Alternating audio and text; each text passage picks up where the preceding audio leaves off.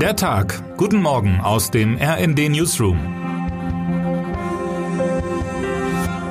Es ist Dienstag, der 20. September. Als UN-Generalsekretär Antonio Guterres vor der heute beginnenden UN-Generalversammlung das Programm vorstellte, zeichnete er ein düsteres Bild. Die globalen Probleme sind vielfältiger denn je. Hungersnöte, die wachsende Armut, die Auswirkungen der Corona-Pandemie, der Klimawandel, dessen Folgen immer öfter zu einer akuten Gefahr für Menschen auf aller Welt werden so wie gerade in Pakistan, wo eine Jahrhundertflut ein Drittel des riesigen Landes unter Wasser gesetzt hat und Millionen Menschen die Existenzgrundlage entzieht. Und dann ist da natürlich noch der Angriffskrieg Russlands in der Ukraine, der die Ukrainerinnen und Ukrainer, aber auch den Weltfrieden bedroht. Dabei beschleunigen sich die Krisen gegenseitig, so erschwert Russlands Krieg gegen die Ukraine die Versorgung mit Weizen in Afrika und im Nahen Osten. Der Klimawandel verschärft ebenfalls den Hunger in der Welt, die Corona-Pandemie hat viele Gesellschaften wirtschaftlich und politisch destabilisiert. Was also kann man angesichts all dieser globalen Probleme erwarten, wenn von heute an die Staaten dieser Welt beim Super Bowl der Politik für eine Woche in New York beraten? Die Antwort ist nicht so einfach. Einerseits gibt es wohl kein geeigneteres Gremium, um weltweite Probleme zu lösen, als die Versammlung aller Staaten der Welt. Gäbe es die Vereinten Nationen nicht, man müsste sie dringend erfinden. Andererseits sind die Vereinten Nationen in den Augen vieler auch wohlmeinender Beobachter in ihrer Konstitution in vielen Bereichen nicht mehr handlungsfähig. So werden zu dem Krieg in der Ukraine keine richtungsweisenden Beschlüsse erwartet, da Russland wie auch China, die USA, Frankreich und Großbritannien ein Vetorecht haben und dieses bislang konsequent dazu einsetzen, jegliche missliebigen Beschlüsse zu blockieren.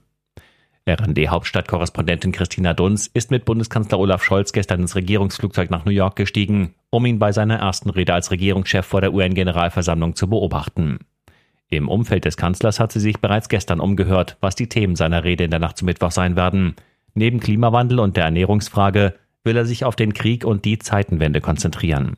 Scholz will laut Diplomaten den Zusammenhalt der Nationen beschwören, indem er die Gefahren durch Kremlchef Wladimir Putin für die ganze Welt beschreibt. Mit Russland hat ein ständiges Mitglied des UN-Sicherheitsrates und eine Atommacht die Souveränität und Integrität eines Staates in Europa angegriffen und damit die globale Friedensordnung, die UN-Charta, schreibt Christina Dunz. Die deutsche Innenpolitik schaut heute gebannt nach Luxemburg. Dort vor dem Europäischen Gerichtshof könnte ein nunmehr knapp 15 Jahre alter Streit neu aufgerollt werden. Die Vorratsdatenspeicherung. Dabei geht es darum, ob der Staat ohne besonderen Anlass alle Telefon-, SMS- und Internetverbindungsdaten samt Standortdaten aller Bundesbürger und Bundesbürgerinnen speichern lassen darf um auf den riesigen Datenfundus zurückgreifen zu können, wenn das der Ermittlung schwerer Straftaten dient. 2007 von der Großen Koalition nach einer EU-Richtlinie eingeführt, hat das Bundesverfassungsgericht das Gesetz 2010 für nichtig erklärt, nach einer Klage der damals amtierenden Justizministerin Sabine Leuthäuser-Schnarrenberger.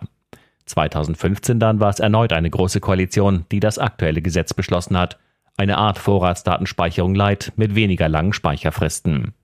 Doch auch dieses Gesetz kam bislang nicht zur Anwendung, weil die EU-Rechte in anderen Ländern die Speicherung ohne jeglichen Anlass nicht mit EU-Grundrechten vereinbar sahen und entsprechende Gesetze stoppten.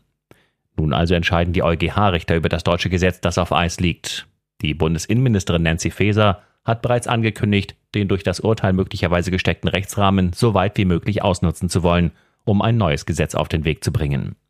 Die Ampelpartner von FDP und Grünen sind dagegen. Man kann davon ausgehen, dass diese alte Debatte heute wieder neu entflammt. Termine des Tages. Mexiko-Stadt. Bundespräsident Frank-Walter Steinmeier und seine Frau Elke Büdenbender setzen ihre Reise in die Vereinigten Mexikanischen Staaten fort. In Mexiko-Stadt soll Steinmeier zum Ehrenbürger ernannt werden.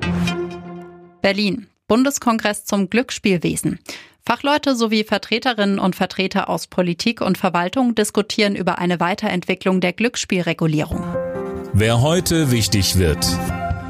Es war eines der ersten und bekanntesten Grafik-Adventures der Computerwelt. Der lustige Möchtegern-Pirat Guybrush Threepwood kämpfte darin bereits in den frühen 1990er Jahren gegen seinen Erzfeind, den Piraten LeChuck, um einen Schatz und um seine Liebe. Seit gestern Abend ist mit Return to Monkey Island nach langer Zeit ein neuer Teil der Karibik-Abenteuerserie auf dem Markt und wird wohl auch unter Nostalgikern manche Käuferinnen und Käufer finden.